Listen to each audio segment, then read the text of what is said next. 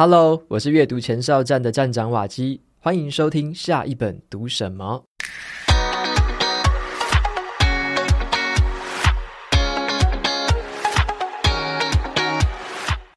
今天很荣幸哈，我可以邀请到一位很特别的嘉宾，就是行销文案专家，还有一位这个畅销作家，他叫做林玉胜老师。那他最近出了一本很令人感动的新书哦，叫做《那些努力的事就该成为故事》。这本书啊，就收录了他五十二封，然后很疗愈人心的那种电子信，特别为那一些还在职场打拼啊、疲惫不堪的人们所写的。那透过他这种很细腻的文字，还有很深刻的体悟，就帮我们读者带来很多的温暖跟陪伴。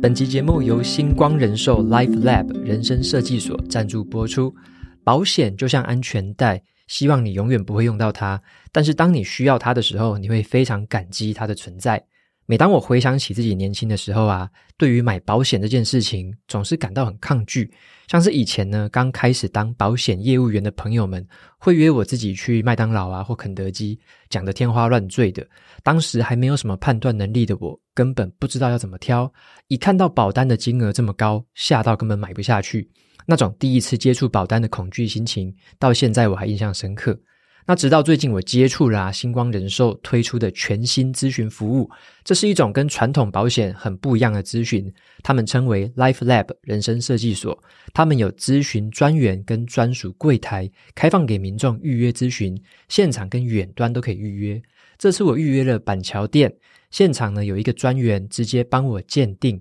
我就带了自己别家公司的保单过去给他做保单的鉴诊，他一样呢帮我逐条分析，并给予我建议。像是我最近啊有职业的变更嘛，身份也变成了公司负责人，咨询专员就告诉我说要注意的保额的调整，他也帮我揪出了一些我可能漏掉的保险范围，像是重大伤病、防癌险这两项呢，我原本是没有考虑到的。那如果你像我一样是已经有保单，或者是有新的人生规划，推荐大家去预约这个咨询试试看。现在呢也有活动，目前在六月十六号之前，只要预约实体店面的免费咨询，在完成咨询之后，就可以获得人生设计所的品牌 IP Medi 奖小怪兽的平板包一个。欢迎前往节目资讯栏参考活动详情哦。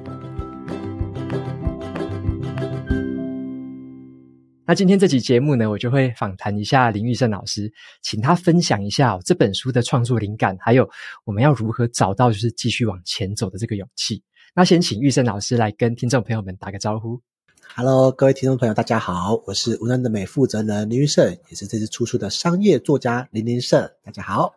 ，OK，玉胜老师，我先帮大家介绍一下你哦，因为有些听众可能还不太认识你。那玉胜老师他经营过一个。粉专叫做每天来点负能量，有七十多万个粉丝哦。我是从那个时候开始知道林玉胜老师的。那他写的贴文就会让人家会心一笑，有很多那种吐槽啊、那种自嘲的那种笑点。有看过的朋友可能都会有一点印象。可是后来那个粉专就停止更新了。玉胜老师他就把他的重心转到了自己的公司文案的美，然后开始经营电子报。他每个礼拜就会写一封电子信给他的订阅者。今天要聊的这本书呢，就有一点点像是这个电子报的这个精华特辑哦，精选集。所以我想要先请教玉胜老师，就是说，你过去这几年呢、在经营这个电子报，你觉得你自己公司的这个电子报跟其他人的这个差异最大的地方是什么？那为什么你会想把这个内容就整理成这本新书呢？嗯，了解。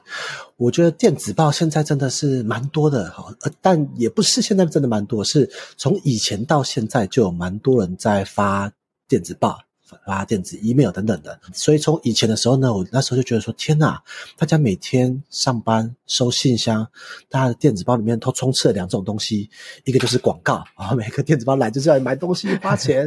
第二个呢就是。交办事项，就是商务交办事项，好像收信这件事情并不是那么让人期待的感觉，我就觉得啊，又要工作了啊，又要被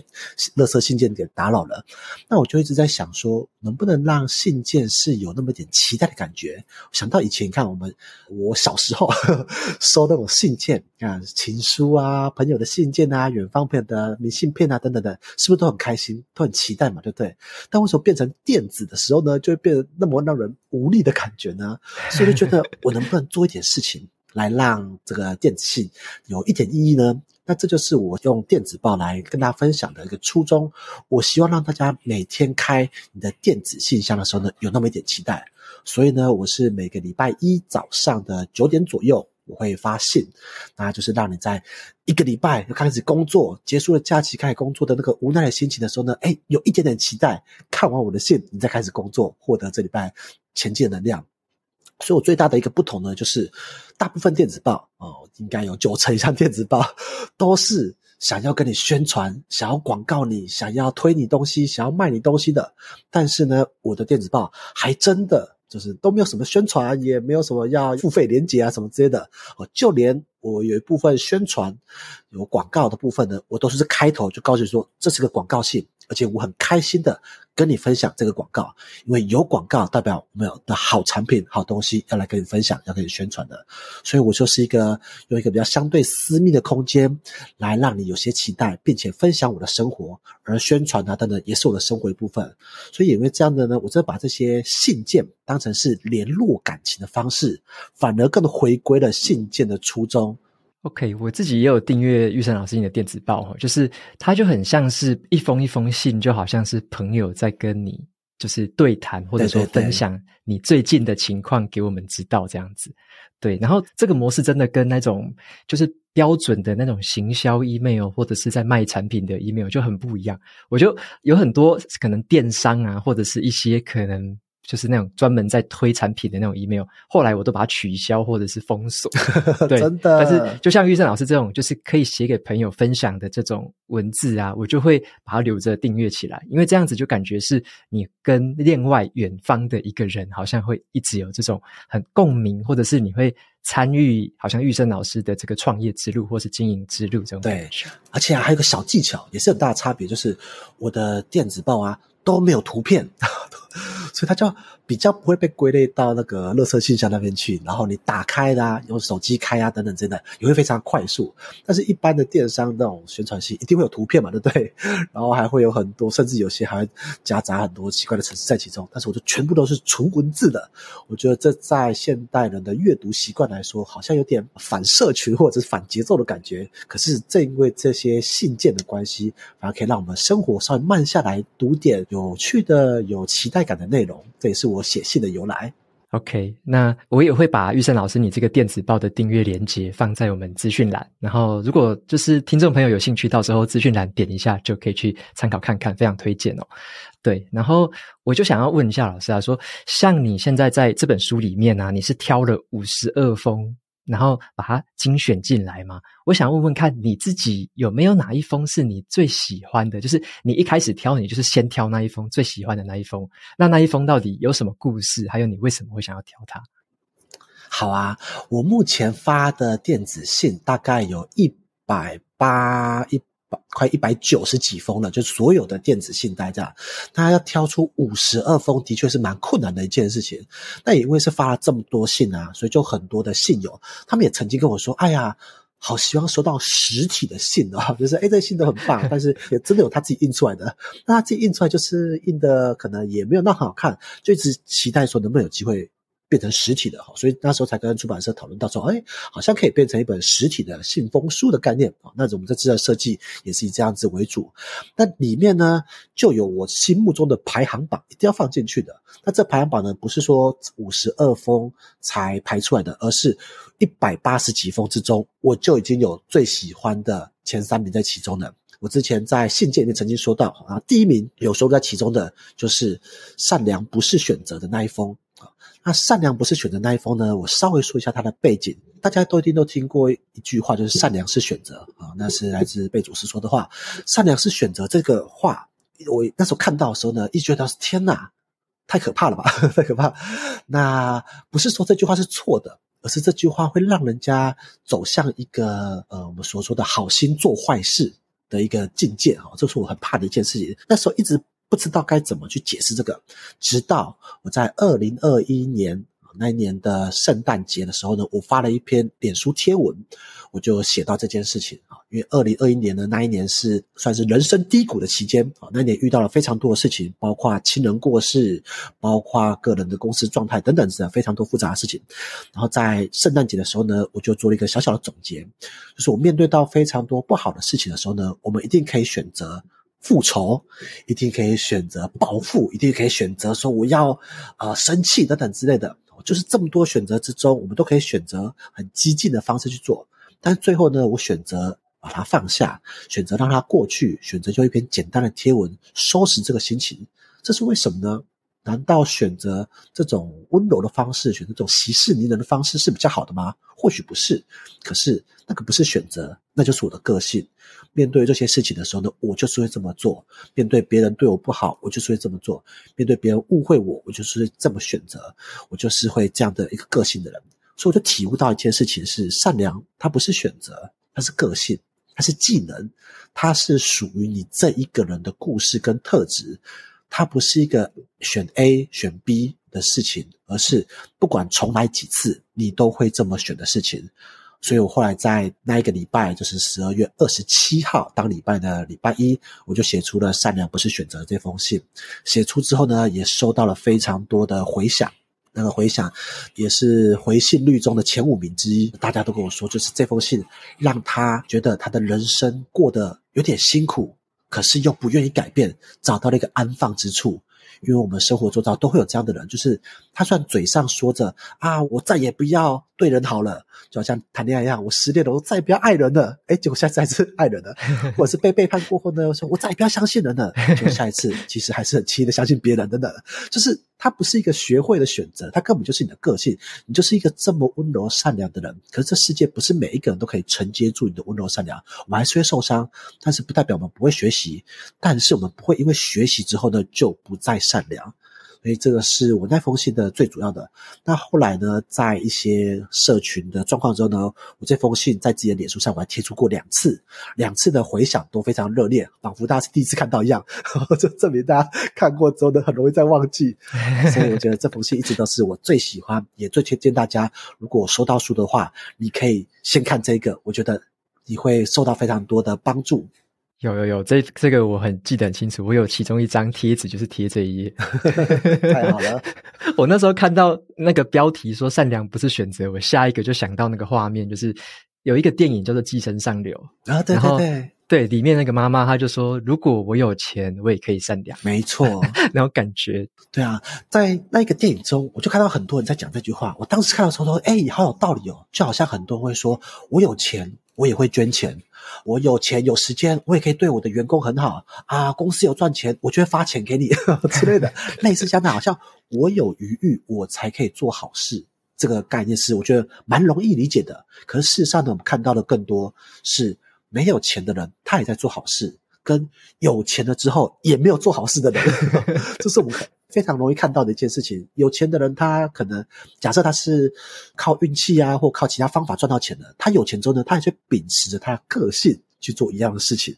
可是更多人是他不论他有没有这样的资源。他都一样做着他能力范围做可善良的事情，这种人呢，我们就需要他发大财哦。可是可能是比较辛苦一点。诶，玉山老师，我想要问一下，说像你这些戏里面，我看有包含那种职场啊，还有那种算是亲子啊、家庭，甚至你个人可能有对你下属。对于其他网友或身边同才的这一些的一些想法跟感想，还有很多你个人故事嘛？那有没有哪一封信是你觉得一开始写的时候好像很普通、不怎么样的信，可是你发出去之后却很意外的获得那种热烈回响？想要问一下，有没有这么反差这么大的信？有的，有的。好，你知道有时候这个我们商业写文案一样。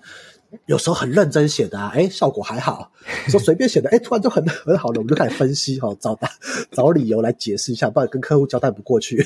所以信件也常常会这样子哦。有一个信是我印象特别深刻的，就是我们书里面放在第十七封信的，叫做“休息也是工作”。那那封信呢，我原本只是想要写一个就是下不了班的心情。因为现在大家很多，要么是做个人品牌，要么做是社群经营的。其实做社群经营的人就知道，你下班之后如果有留言、有私讯、有讯息来，你还是会去处理嘛。更不用说你现在的公关事件，根本不知道什么时候会发生嘛，对不对？所以下不了班。下班后也像是在工作。那我以前在公司上班的时候呢，我也是经营社群的。我就是下班之后会去回粉丝的留言的，因为我都觉得天哪，触及这么差，他约来留言，八点、九点、十点，他只要有留，我就会在十分钟内、二十分钟内马上回他。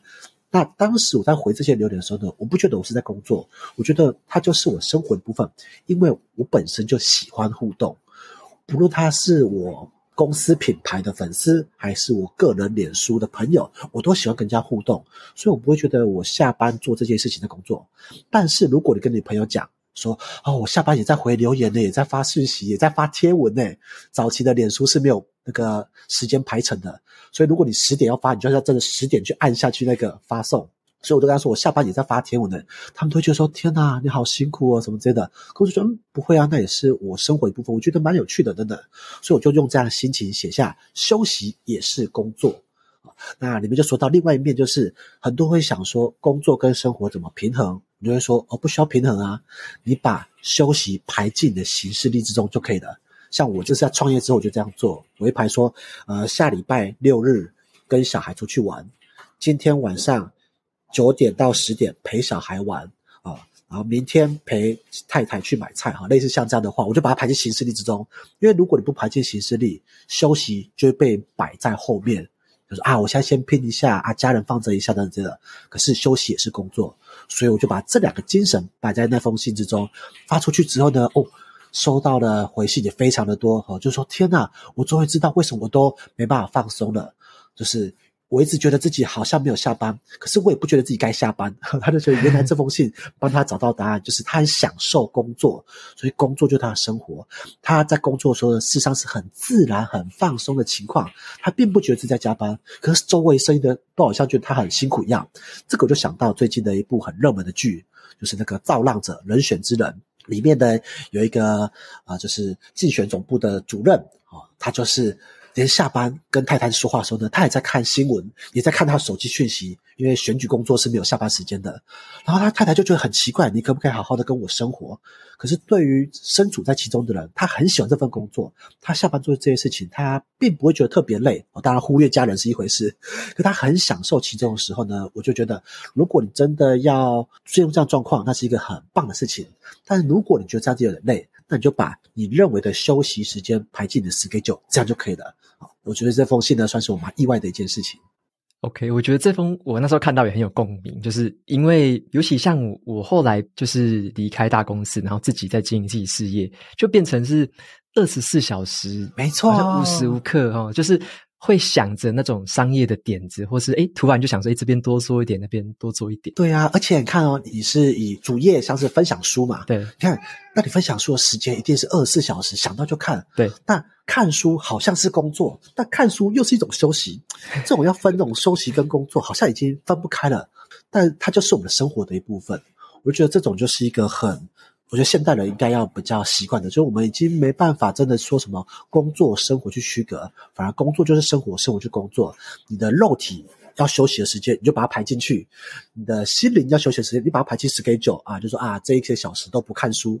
反而不看书变成才是休息一样。哦，然后这个小时啊，就比如玩游戏，这小时陪家人出去玩等等之类的，把它排进 schedule。我认为只要时程时间都在你掌控之中，那不论是。做的内容算是工作还是休息，其实就是很自在的生活了。嗯嗯，完全同意。就是反而是对于这个时间的分配，可能会更有那个弹性，或者是它就不是传统那种一切二分法这样子。对对对，没错。诶，那我刚刚听到你说有读者的回信这样子嘛，就是你寄的信啊，电子信可能都有读者会回你 email。那你写了这么多封信给读者朋友们，那我猜一定会。那种有你印象很深刻、最深刻的那种回信，可不可以跟我们分享一下？是哪一封回信是你印象最深的？然后你原本寄的信是什么？然后对方又回你什么？好的，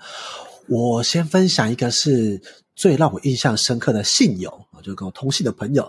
他是几乎每一封信都会回，高达九成的信，我寄信给他然后他没有特别意外的话，他该隔大概四五天哦，他就会回我信。所以我寄了一百多封给他，他也回了一百多封信给我，而且呢，他内容还不是两三句哦，我写大概两三千字，他回的信最少也都有一千字啊，而且持续到现在依然没有中断。我就觉得哇，这人的毅力也是蛮厉害的 啊。剩下的有些大概有四五个信友，他没有到百分之百，但他有八成左右。都会跟我分享他这封信，他想到了什么事情，然后他的过去的经验等等的啊，这个是很长频率的回信都会被我记得。然后呢，有两封比较特别的是，有一个伙伴呢，他是每次换工作都会写信跟我说，他换工作的那个礼拜，他就回信跟我说啊，他换了什么工作，然后最近如何，然后他这工作得到什么之类的，而且他回的内容。几乎跟信件没有关系，但就是给我报告他工作的进度，然后也是我的信件陪他走，就嗯也不错。然后还有一封信呢，是他是人在西班牙啊，西班牙的一个信友，他就跟我分享他西班牙的风景啊、菜色啊、日常啊等等，然后还说他很喜欢我的信，如果哪一天我家人到西班牙去的话，一定要去那边找他。我说哦，好像多一个旅游景点了。我觉得这些都是。一些很棒，也是当初写信的时候呢，我觉得很没有想到，但是很棒的一个回馈，就是好像听起来跟那个信的内容本身没关系，就单纯真的没关系，就是想要跟你聊，就是想要分享给你。对对对对，好酷哦！就他们看到信的时候，会觉得说这封信好像我最近的生活，但是我如果只是回信说，哎，好有道理，这样就好像脸书回文的感觉，对，所以他们就会带入更多东西，哎，越写就会就越广。听起来真的很酷哎，对啊，就很可爱。然后我就想说，诶，我我看到你那个书本的介绍里面有一个关键字，我觉得都会直接打中心坎里面。那个关键字就是写给还没下班的人的信哦。对，我觉得这关键字很有趣，因为我自己以前在公司还没下班的时候，通常都是可能晚上八九点啊，那种感觉就会觉得。有一点点委屈，然后心很累，还不知道说我要加班多久，今天可不可以回去那种感觉。那我想要问说，像你书里面有很多跟我们生活非常有共鸣的这些故事啊，你平常是怎么记录，或你怎么去挖掘这个故事啊？对，因为我自己想要问，是因为我感觉我的观察力可能还没有这么敏锐，就是我有时候就觉得，诶，今天哦就这样子，就开开心心的过就好了。我就比较那种神经比较粗那样子，但是我发现你会看到一些别人不太容易看到的细节，或者是你会讲出一些很能够让我们引发共鸣，可是是我们平常自己在生活当中比较难去留意到的东西。你是怎么样抓到这个东西的？了解。如果你觉得自己观察力不够的话，那我想。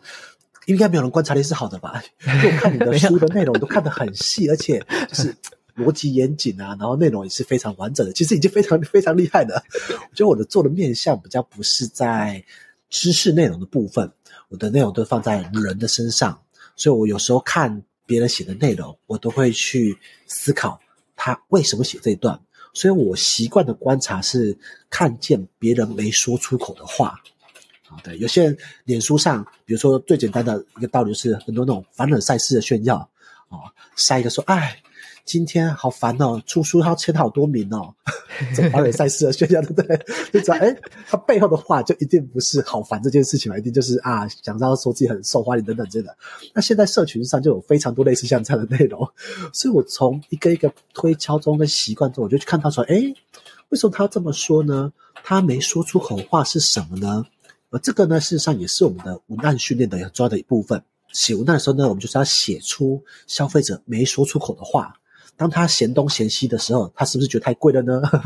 当他说这个 CP 值很高的时候呢，是不是他说是我们是廉价呢？等等的，类似像这样的没说出口的话，才是我们的切入点，才是我们很好的切角。而这个呢，从呃，广告中的训练中，我就已经习惯这件事情。而现在的社群生态，跟我读文字的时候呢，我也会很习惯的去思考，他没说出话是什么呢？他为什么要说这句话？那他没说出这句话是为什么呢？他是不是有些顾忌，让他不敢说出来？我就透过这些没说出口的话，跟他的顾忌。一层一层推敲之后呢，我就可以抓到一些大家比较不敢说，或者大家有想过不知道怎么表达的东西，我把它写出来，大家就就哇，要么是你好敢讲，要么就说哇，你帮我理清了我没有想透的事情，而他就会觉得好像有共鸣的。所以我平常呢是比较没有特别在写日记或写笔记，因为对我来说，我的灵感就是啊、非常多的来源，我反而是等到要写的那一刻，我才要开始删除我的灵感。我说啊，这个太琐碎了，只能写五百字啊，那个太有风险了，还是先不要写好了。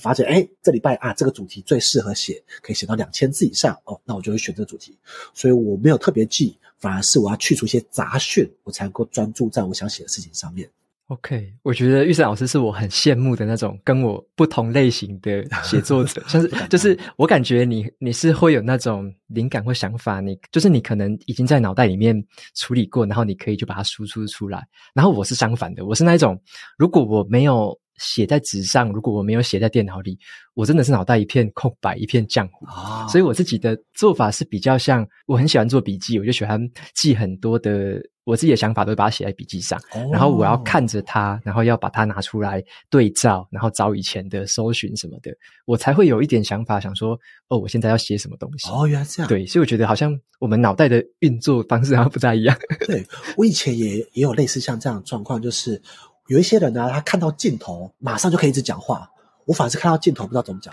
所以如果要上直播啊，要拍影片啊，我就一定要写脚本，我才知道讲什么。嗯，但是如果写东西的时候呢，我只要看到一个标题或者看到一个图片、图画，我就可以生出一篇内容。我觉得这就是比较偏向是广告式的思维，或者是更早期的，是像我爸啊，我爸已经过世了，但他以前告诉我一件事情，我觉得很非常有道理。他说呢，啊、呃，文人呢是见景生文。啊，就是你看到一个风景啊，我就写一篇诗。然后商人呢是见景生意，就是看到一个风景，我知道卖烤香肠，就像这样的。那我呢刚好就是文人跟商人的稍微比较综合一点，文旦嘛，就是说这两个综合点。所以见到景色，见到内容，就马上生出它的商业切入点，也要生出它的内容。这个我觉得是这部分的训练跟观念的由来。哦，原来是这样。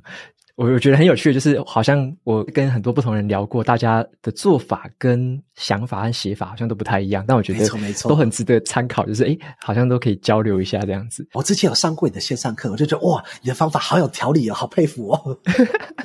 他就比较像是理工人的那种思维啊。对对对，真的真的。对，诶，那说到这种理工的东西，我就特别来问一下玉生老师，就是最近啊，你应该也有在用 ChatGPT 这种 AI 嘛？对，因为你也有开一些讲座啊，你有分享相关的东西，那我想要特别问你的是说，像你的文字有一个特色，就是我觉得有些很丰富的个人故事，还有那种温暖的元素，很安慰人心那种元素。那你会用 AI 来辅助自己写作吗？然后我特别设定一个情境哦，就是如果我们的听众朋友他是想要写作，想要写自己的生活故事，或者他也想要像我们一样，他每周想要写一封电子报的话，你觉得他们可以如何来运用 AI 协助自己？可不可以帮我们举一个简单的案例？好啊，好啊，好。首先，我要先说，我用 AI 辅助写作，不是在我个人上面，就是我个人是不用的。但是，我是在商业上我会使用。比如说，今天要帮客户啊处理这东西的话，我们会透过 AI 的辅助来帮我找到更多的可能性，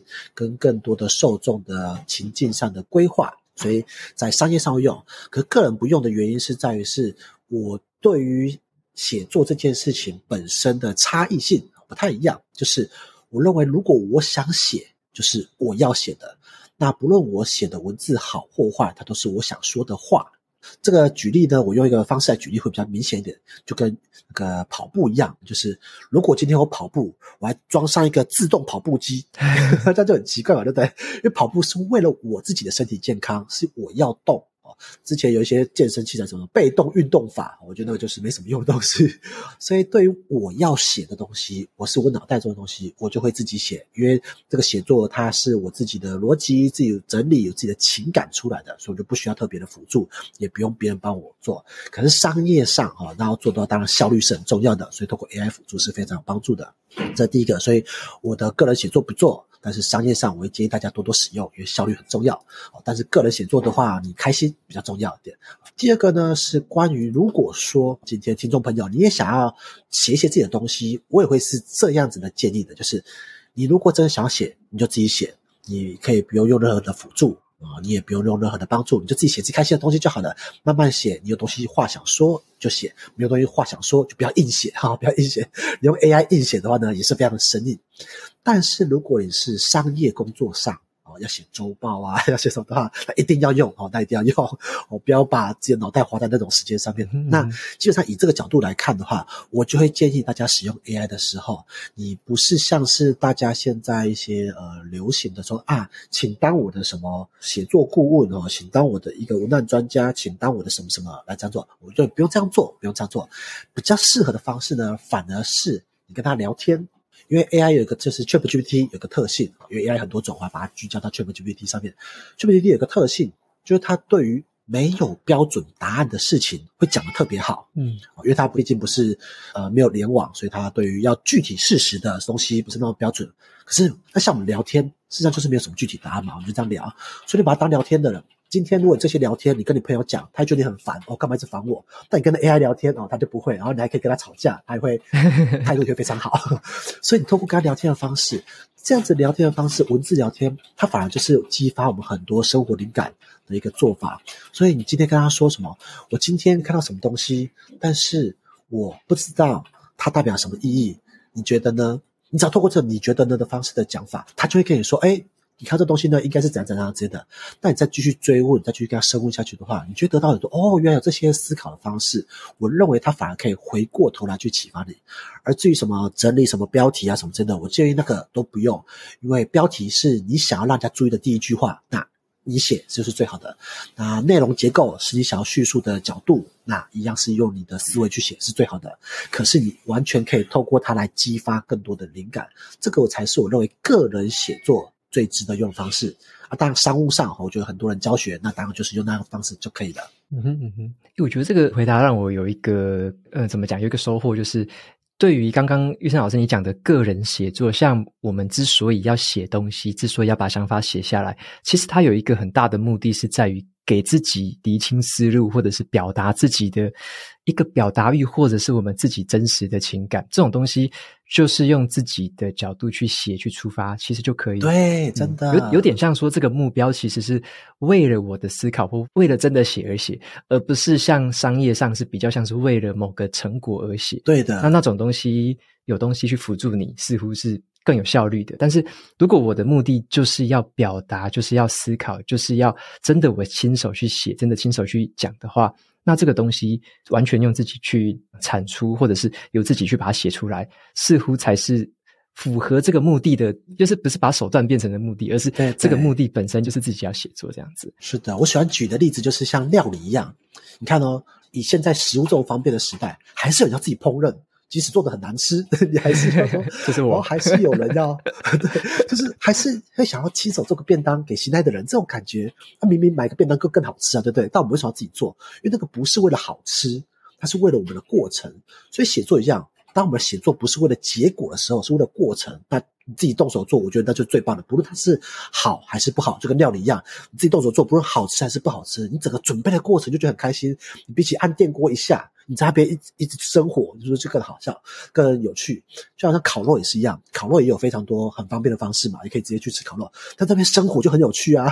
所以我觉得写作这东西就是这个意思。有时候你为自我的时候，你真的不用管好坏，因为那就是你想说的话就可以了。嗯，这种就更回归到我们个人的体验，这个体验是 AI 再强都无法给你的，因为那是 AI 的体验，那个不是我们自己的体验。对呀、啊。OK OK，然后在最后，我想要问玉山老师一个是我自己比较私心的问题哦，嗯、因为我要请教你文案的专业。好呀、啊，因为玉山老师是你的公司是在文案这边是有非常好的一个声望，而且有这个专业吧？不敢当，对对对。然后我就想要请教一下，像我们一般在写业配文的时候啊，有时候我会觉得好像自己写的太业了，可是有时候又写的好像不够业，然后可能业主就会说：“ 诶你这个不够业，你没有讲到重点。”那如果是以你身为文案专家的角度，你会怎么样去平衡这种广告文案的这种商业目的跟个人创作风格这样子的一个平衡？想听你的建议。好的，我这边有两个建议啊。第一个建议呢比较单纯一点，就是不需要平衡啊，不需要平衡，因为你越在意，你就会写得越业。嗯，因为你就很在意说啊，厂商说一二三四一定要写到，所以就为了写那一二三四就会很业，因为平常。跟人家分享推荐的时候呢，你不会这样子写啊，对不对？所以我都会建议，如果是自媒体个人品牌的话，就是应该要用你最自然的口吻，然后去介绍这个东西，他不该因为厂商要求这些东西而写。而如果厂商需要要求这些东西，代表他不懂得自媒体宣传的意义。因为自媒体宣传意义就是，你透过你的角色给他推荐说，这个产品最好的地方是什么？我就是很喜欢这个地方啊。当然，如果我们昧着良心去讲的话，就一定要钱够多哦，一定要钱够多。对，那通常在合理的价格之中，我们就是它真的有很好的地方你去讲。所以第二个建议呢，就是。引恶扬善就可以了。你用自己的口吻去说，说很自然的方式，不要太在意。有些东西没写到也没关系，跟厂商好好沟通，他们都会尊重的。而真的有一些小缺点的地方呢，我们是引恶扬善，就是我们说好的地方，到坏的地方我们就不说。这不说呢，并不是隐瞒，而是那东西是我们不在意的一个东西，我们更在意它的优点的部分。这是叶配文最重要的一件事情，就是我会叶配这个，是因为它的优点很值得。那当然，每个产品一定有它的缺点部分嘛，可它缺点不是我推荐这次产品的原因。嗯，例如我们今天是去餐厅一样，我们都知道好吃的东西很贵，但我们吃好吃的东西的时候，我们不会说啊，这好贵哦，但是好好吃哦，这很无聊嘛，对不对？很莫名其妙。我们可以专心享受它好吃这件事情。等到有人问价格的时候，你就秀出来，就说哎，哈，好贵哦。他说对，但是为了这个氛围，我认为很值得。这样就可以了。所以，所有写叶配文的伙伴们，我都会建议说：第一个就是用你最自然的口吻，你不用在意业不业，你就想说我很喜欢这个，我想要跟你推荐它的，不论格式风格都可以跟你原本的一模一样都没关系。这我觉得这才是最好的叶配文。而遇到真的有些缺点的地方，你就是用引二扬三的方式，因为那个不是你在意的东西，你在意的是它优点。正因为他的优点这么好，所以当初才会接他。那当然会有一些小缺点，我们被问到的时候呢，我们也不会说啊，不会啊，那缺点是假的什么之类，我们不会这样说话，我们就说那个缺点不是我们在意的事情，这样子就可以了。哦，OK OK，我这样突然豁然开朗了。我看过你写的叶佩文，其实不算是很业的那一种，因为我看过真的更严重的，更严重的就是他把厂商的直接贴在中间，然后上面加一段，下面加一段，哦，这就真的很业了，真的很业的。对，我说你的还算是很用心的，但如果会有这个困扰，就是我觉得求好心切。就是会觉得啊，我是不是既想要让厂商都觉得我很有效果，又想要让我的粉丝觉得说我真的是很用心的，不会因为收费的关系就是乱推荐等等的。所以我就觉得，以这个角度来看的话，事实上，不论哪个个人品牌，他都可能会遇见，因为你收费，他就不看你；然后你今天业配东西，他就觉得说啊，你收钱就一定会讲好话，一定会有这样的。但是会有更多喜欢你的人是。不管你写什么内容，他都想看。所以像我的我自己的电子报，我的广告信就是都会写这是广告信。但是正因为它很值得你看，只是它因为它带着商品连结，所以这个广告信。可它的确就是我生活的一部分。嗯，所以我跟你分享我生活一部分，只是今天这个是有带连结的哦，类像这样的。所以我觉得看书也是一样，你看了非常多书，有些书是你真心推荐，有些书是你也想推荐，嗯，而刚好厂商也来找我，啊，何乐而不为呢？对对对，OK，我觉得这个真的是打通我任督二脉，突然 听君一席话，胜读十本书，感觉如听一席话。OK，那最后我就请玉胜老师，就是给我们一些资讯，好像是如果听众朋友想要。学就是行销文案呐、或者是想要订阅你的电子报，有兴趣的话，可以到哪边找到你？好的，如果要看我电子报的话呢，呃，除了连结之外呢，可以直接搜寻“文案的美电子报”啊，或者到文案的美官网最底下就有电子报的连结了。那电子报都是免费的，所以你可以直接订电子报。但是这些电子报呢，很可惜的，它没有以前的电子报。都是未来的哈，所以未来如果想再收新的信的话呢，只要订阅就可以了。但如果你想看之前的信呢，有一些信过了就是过了哈，信件没有就没了。但是你可以购买我们这本书啊，那些努力的事就该成为故事，它会收录五十二封非常经典的信件。那目前呢，在各大平台都可以直接买到限量亲签版哦。那亲签版里面呢，我还写上了彩蛋，就是我签了九百九十九。本里面呢都有上数字，那数字上面就有特别的彩蛋，希望你喜欢今天我们的内容。OK，谢谢育圣老师的分享，然后这些资讯我都把它放在节目资讯栏，大家可以去参考看看。那么节目到这边就进入到了尾声，如果你喜欢今天的内容，欢迎订阅下一本读什么，你也可以订阅我自己的免费电子报，每周收到最新的读书心得，还有好书金句。我们下次见喽，拜拜，拜拜。